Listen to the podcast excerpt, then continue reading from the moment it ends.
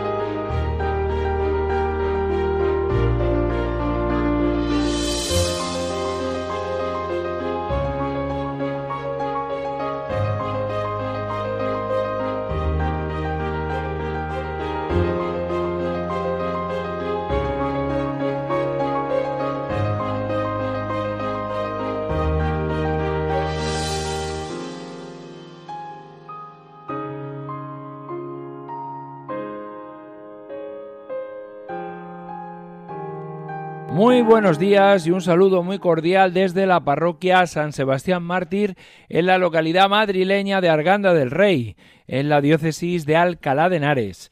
Un saludo muy cordial en este sábado de Adviento, primer sábado de Adviento, primer sábado de la semana primera de Adviento, donde estamos ya con la primera vela con la primera vela encendida y esperando a encender la segunda ya en las vísperas del segundo domingo esta tarde, si Dios quiere.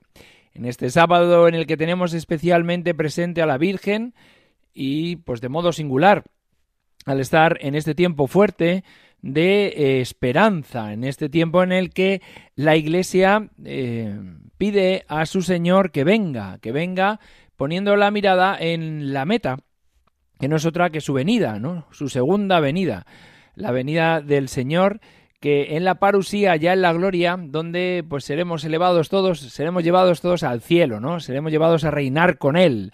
Esa es la esperanza que tenemos. Y por eso hemos de trabajar y, y con responsabilidad para que el Señor nos cuente entre los suyos, ¿no? El día que venga ya revestido de gloria y de grandeza. Si el otro día nos recordaba el oficio de lectura que hay tres venidas del Señor.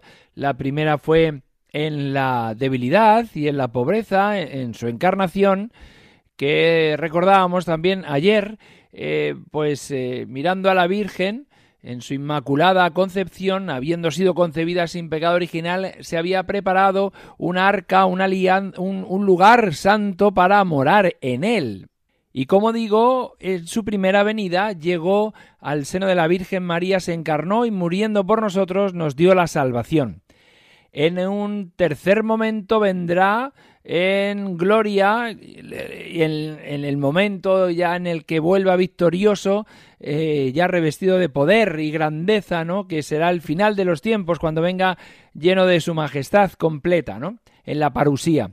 Y hay un tercer momento, nos decía el oficio de lecturas de esta semana, que eh, el Señor se nos eh, llega hasta nosotros de una manera invisible pero real una que a través del Espíritu Santo su presencia mora en nosotros, ¿no? Por por su propia promesa, yo estaré con vosotros todos los días hasta el fin del mundo, ¿no? Y se ha quedado especialmente en la Eucaristía, se ha quedado especialmente también en, en, el, en el otro, en el prójimo, en el pobre, en el, en el necesitado. Y se ha quedado pues con, con esa presencia real en nuestro corazón. El que crea en mí, el Padre y yo vendremos y haremos morada en él, ¿no? Por lo tanto, se ha quedado en nosotros y, hemos de cuidar esa presencia viva entre nosotros para que un día seamos hallados dignos de, reinar con Él, de reinar con Él. Bien, pues eh, dicho esto, vamos a comenzar el eh, Dios de cada día y hoy vamos a hablar de el amor y la familia.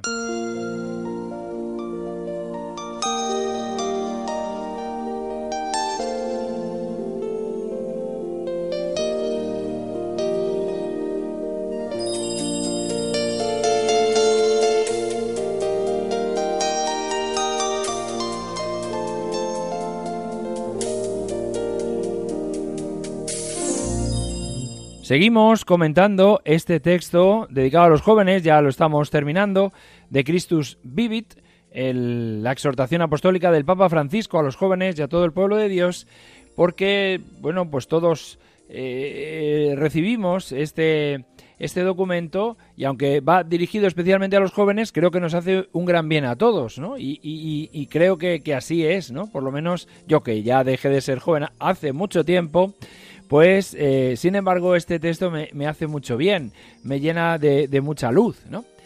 Estábamos, nos quedamos el, día anterior que me tocó a mí el programa del Dios de cada día, en el número 258, hablando, decía el, Papa, de ser para los demás, ¿no? De ser para los demás, ¿no? Y dice que eh, en la vida del joven hay dos cuestiones básicas, ¿no? La formación de una nueva familia y el trabajo. Esas son sus dos preocupaciones fundamentales, digamos, porque claro, que se presentan por delante, que se presentan en el futuro, ¿no? De manera inmediata. Y el Papa, en los números siguientes, las va a afrontar, va a tratar acerca de ellas, ¿no? Y, bueno, pues hoy eh, entramos en el número 259 que se titula así, El amor y la familia. Qué bonito Además, que nos haya tocado por la providencia este mm, texto, ahora que eh, en, este tiempo de Adviento, pues estamos preparando también las reuniones familiares que tendrán lugar cuando llegue la Navidad, ¿no? Y es muy importante prepararnos bien y vivir bien este tiempo de Adviento, porque si os fijáis culturalmente, la sociedad no, no vive el Adviento, pasa directamente de, del Black Friday al, y, de las compras y del, del, de lo que vivimos con el dichoso Halloween pasa directamente al, a la Navidad y no pasa por el Adviento. No el, el, sentido religioso de nuestra cultura, de nuestra sociedad, se ha perdido, se ha diluido un poco, porque además pues entre las notas eh, que, celebraremos y que viviremos en la Navidad, pues eh, no siempre coinciden con lo que con, la, con, lo que la cultura y la sociedad de nuestro tiempo eh, marcan, ¿no? Pero nosotros queremos vivir desde Dios y desde lo que nos pide la Iglesia. Y por eso en este tiempo de Adviento queremos hundirnos, especialmente en este tiempo de esperanza, en los textos litúrgicos, en lo que nos presenta la Iglesia para, para prepararnos bien para el tiempo de Navidad y en lo que corresponde a cada momento, vivir, ¿no? En lo que corresponde a cada momento, vivir. Bueno, pues con este deseo y poniendo todo nuestro corazón en que el Señor, en la petición de que el Señor renueve nuestra esperanza, pasamos a comentar este, eh, esta exhortación apostólica en este número 259, el amor y la familia. El amor y la familia. Dice que el Papa, ¿no? Los dos grandes temas que, preocupan. Uno es la familia, el gestionar el afecto, la entrega mutua y otra el trabajo. Bueno, pues el primero que acomete es la familia. Dice el Papa, los jóvenes sienten con fuerza la llamada al amor y sueñan encontrar la persona adecuada con quien formar una familia y construir una vida juntos. Sin duda es una vocación que Dios mismo propone a través de los sentimientos, los deseos, los sueños. Y nos invita el Papa a leer el capítulo 4 y 5 de la Moris Leticia, ¿no? de esa exhortación apostólica sobre la familia. ¿no? Qué bonito, ¿no? La llamada al amor, a vivir juntos, a compartir pues un, mismo proyecto de vida, ¿no? Compartir el hombre con, el esposo con la esposa, ¿no? Formar un hogar y, y tener una descendencia, si así Dios lo quiere, para formar una familia, ¿no? Dice el Papa, me gusta pensar en el número 260, que dos cristianos que se casan han reconocido en su historia de amor la llamada del Señor, la vocación a formar de dos, hombre y mujer, una sola carne, una sola vida. Y el, el sacramento del matrimonio envuelve este amor con la gracia de Dios, lo enraiza en Dios mismo. Con este don, con la certeza de esta llamada, se puede partir seguros, no se tiene miedo de nada, se puede afrontar todo juntos. Y, el Papa, hasta aquí, eh, lo pone juntos, lo pone con, con entre admiraciones, ¿no? Entre admiraciones, ¿no? Y qué bonito, ¿no? Eh, reconocer esa llamada de Dios a entregarse mutuamente en la vida matrimonial. No hay que olvidar que esto también es una llamada de Dios, porque al final, a veces, eh, las personas tendemos a confundir o tienden a confundir que Dios solamente llama a la vida sacerdotal o a la vida religiosa, a la vida consagrada. Y no es así. A la vida eh, de servicio a la comunidad a través del sacramento del matrimonio también uno recibe una llamada. Una llamada que hay que discernir.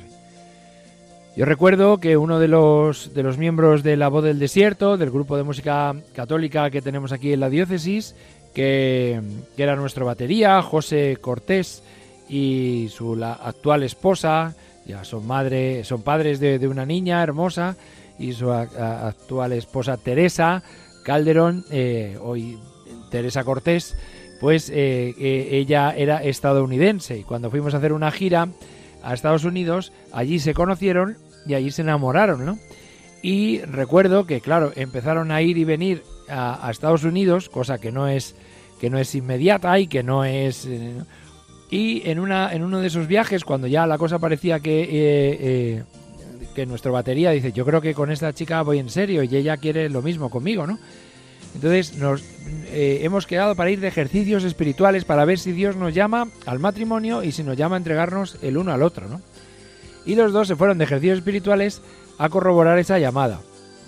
Del, de los ejercicios salieron los dos con esa certeza del Señor, esa certeza que les daba eh, el propio Señor de haberlo puesto a sus pies en el altar, de que le llamaba para entregarse mutuamente. Como digo, hoy están felizmente casados, se tuvieron que casar en, Dallas y por la pandemia no pudimos asistir y asistimos por, pues por Zoom, asistimos por, por, el ordenador, ¿no? Pusimos ahí la, la, ellos pusieron la cámara y nosotros participamos virtualmente desde casa, ¿no? Y su familia también no pudo, no pudo asistir por la pandemia. Y, y bueno, hoy son padres de una niña, ¿no? Y discernieron su vocación eh, a la luz del Señor, ¿no? Este discernimiento les ayudó, ¿no? A, a descubrir que, que habían recibido una llamada a entregarse el uno al otro, ¿no? A, entregarse el uno al otro. Qué bonito, ¿no? Y esto, pues a todos los que estáis en esa tesitura, estos jóvenes que están pensando si el Señor le llama para una cosa u otra, recordar que el Señor también llama para el matrimonio y llama también con una persona concreta y por eso es bueno rezar y, si se puede hacer un retiro o unos ejercicios para ver si verdaderamente el Señor, cuando la cosa ya va en serio, es eso lo que quiere de ti, ¿no? Es eso lo que quiere de ti, ¿no? Bien. Dice el Papa, en este contexto, en el número 261, recuerdo que Dios nos creó sexuados. él mismo creó la sexualidad que es un regalo maravilloso para sus criaturas. Dentro de la vocación al matrimonio hay que reconocer y agradecer que la sexualidad, el sexo, son un don de Dios. Nada de tabúes, dice el Papa. Son un don de Dios, un don que el Señor nos da, que tienen dos propósitos, amarse y generar vida. Es una pasión, es el amor apasionado, ¿no? El verdadero amor es apasionado, ¿no? Qué bonito esto que dice el Papa. El, verdadero amor es, es apasionado, ¿no? Tiene pasión. El amor entre un hombre y una mujer, cuando es apasionado, cuando es apasionado, perdón, te lleva a dar la vida para siempre, siempre, y a darla con cuerpo y alma, ¿no? Qué bonito es esto, ¿no? El Señor nos llama a ese amor apasionado, ¿no? Y a los esposos, a, a los novios, se llama a entregarse mutuamente con esa doble vertiente, ¿no? La de amarse y entregarse para siempre siempre, dice el Papa, ¿no? Y, lo deja entre un punto y otro, solo la, palabra, el, adverbio, siempre, ¿no? Y a darla en cuerpo y alma, ¿no? Y, a generar vida, ¿no? En esta doble vertiente. De ahí la necesidad de estar arropados por la gracia de Dios, que Dios bendice, ¿no? Y de ahí que la sexualidad sea un don de los cielos, una cosa buena, que hay también que poner en su lugar, que, porque con esta doble dimensión de amarse totalmente y para siempre y de eh, estar abiertos a la vida, pues requiere de esa bendición y de ese sacramento, de esa gracia de Dios que Dios nos da en el sacramento, pues para, para, para amarse toda la vida, ¿no? Yo hoy voy a, celebrar una boda, ¿no? Voy a celebrar una boda de dos eh, chicos, de dos novios que llevan preparándola un año con gran alegría, ¿no? Han elegido las lecturas con, con oración, ¿no? Con han hecho un librito, ¿no? Para y el otro día preparando la boda, pues me, me, daba mucha alegría, ¿no? Con qué mimo, con qué con qué fervor, ¿no? Con cómo, cómo están eh, cuidándose el uno al otro y dejando que Dios les cuide, ¿no? Y con esa palabra de Dios que les ha regalado para que sea proclamada el día de, el día de su boda, ¿no? El día que se entregan para siempre, ¿no? Bien, pues es hermoso, ¿no? Es hermoso participar de estos enlaces cuando además es gente de fe, que, que viene a misa los domingos, que, que, celebra su matrimonio pues poniendo toda la carne en el asador, sabiendo bien lo que hace, ¿no? Y e, es bonito, ¿no? Es bonito poder celebrar este tipo de sacramentos, ¿no? Con gente que participa de la vida de la iglesia normalmente, ¿no? Normalmente, ¿no? No quiere decirse que los otros, eh, cuando hay alguien que viene que está más alejado, no sea una alegría. Pero es verdad que para los sacerdotes, cuando tratamos con gente que viene habitualmente, pues tiene un plus, tiene un plus por la relación personal que uno tiene con, los novios, ¿no? Es así, es así, ¿no? Es, es humano, ¿no? Dice el Papa, el sínodo resaltó que la familia sigue siendo el principal punto de referencia para los jóvenes. Los hijos aprecian el amor y el cuidado de los padres, dan importancia a los vínculos familiares y esperan lograr a su vez formar una familia. Claro, este es el deseo de los niños de ver que sus padres se quieren, ¿no? Y se unen y que y se aman, ¿no? Y se respetan y se piden perdón y se, se entrega el uno al otro, ¿no? Se niegan el uno a, se niegan a sí mismos para darse al otro, ¿no? Y, y complacer eh, siempre al otro, ¿no? Dice el Papa, y aquí toca un, tema un poquito más, más difícil, ¿no? Dice, sin duda, el aumento de separaciones, divorcios, segundas uniones y familias monoparentales puede causar en los jóvenes grandes sufrimientos y crisis de identidad. Y esto es así. Sufren los niños, que son las primeras víctimas de las separaciones y de los divorcios, y, y sufren también los jóvenes, ¿no? que eso les hace pues preguntarse muchas cosas acerca de su propia persona, acerca de su identidad, ¿no? Y pueden, pueden sucederse crisis por culpa de, estas desavenencias, ¿no? De estas, de estas separaciones y de estos divorcios. Sigue diciendo el Papa. A veces deben hacerse cargo de responsabilidades desproporcionadas para su edad que les obligan a ser adultos antes de tiempo. ¿no? Yo esto lo veo ¿no? aquí en la parroquia, ¿no? que los hermanos mayores, cuando, cuando los padres se separan o alguno de los dos abandona el hogar, de los cónyuges, de, de los cónyuges abandona el hogar, pues es un sufrimiento grande, ¿no? Eh, y genera pues a veces una maduración prematura ¿no? de, de, los, de los propios de la propia prole ¿no? Los abuelos, dice el Papa, son con frecuencia una ayuda decisiva en el afecto y la educación religiosa. Con su sabiduría son un eslabón decisivo en la relación entre generaciones. El Papa, si hay algo que alaba siempre son la tarea de los abuelos, su función, su misión en las familias. Son como el pegamento de las familias, ¿no?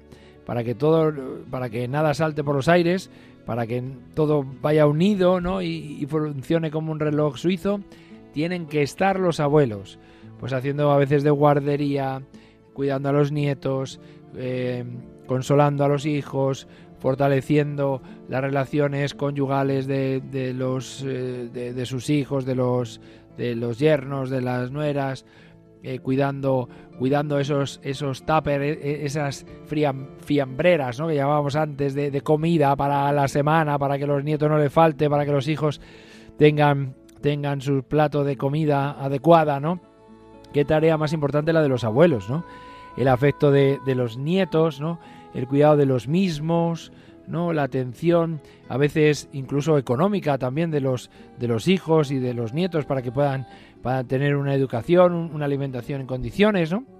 qué importante y qué, qué vital es hoy por hoy la, la misión de los abuelos. ¿no? Gracias, gracias a todos los abuelos que realizáis esta, esta tarea. ¿no? Sigue diciendo el Papa, es verdad que estas dificultades que sufren en su familia de origen llevan a muchos jóvenes a preguntarse si vale la pena formar una nueva familia, ser fieles, ser generosos. Cuando a veces experimenta la desunión de sus padres, pues eso lleva a preguntarse si merece la pena el esfuerzo ¿no? de, entregarse a otra persona para siempre. Dice el Papa, quiero decirles que sí, que vale la pena apostar por la familia y que en ella encontrarán los mejores estímulos para madurar y las más bellas alegrías para compartir. No dejen que les roben el amor en serio. Qué bonita esta frase del Papa. No dejen que les roben el amor en serio. No dejen que los engañen esos que les proponen una vida de desenfreno individualista, que finalmente lleva al aislamiento y a la peor soledad. Y esto es así, ¿eh? Esto es así. No dejen que los engañen esos que les proponen una vida de desenfreno individualista, que finalmente lleva al aislamiento y a la peor soledad. No hay peor soledad que aquel que pues que pues que, que, no sigue, ¿no? Que no sigue la, la, voz de Dios, ¿no? Que no sigue la voz de Dios y que abandona pues sus compromisos, ¿no? Y al final pues se sufre mucho, se sufre sufre mucho él, esa persona y sufre mucho los demás. Hoy, dice el Papa, reina una cultura de lo provisorio que es una ilusión. Creer que nada puede ser definitivo es un engaño y una mentira. Es una mentira. Dice, muchas veces hay quien dice que hoy el matrimonio está pasado de moda. En la cultura de lo provisional, de lo relativo, muchos predican que lo importante es disfrutar el momento, que no vale la pena comprometerse para toda la vida, hacer, hacer opciones definitivas. Yo en cambio les pido que sean revolucionarios, les pido que vayan contra corriente yo sí tengo confianza en ustedes y por eso los aliento a optar por el matrimonio. Bien, pues fenomenal. Pidamos al Señor que fortalezca los matrimonios, que conocemos las familias y recemos por aquellos que están pasando algún momento de dificultad, para que el Señor y la Virgen cuide de todos ellos, de todos ellos. Pues dicho esto, buen sábado a todos, un saludo y mi bendición del Padre Alberto Raposo.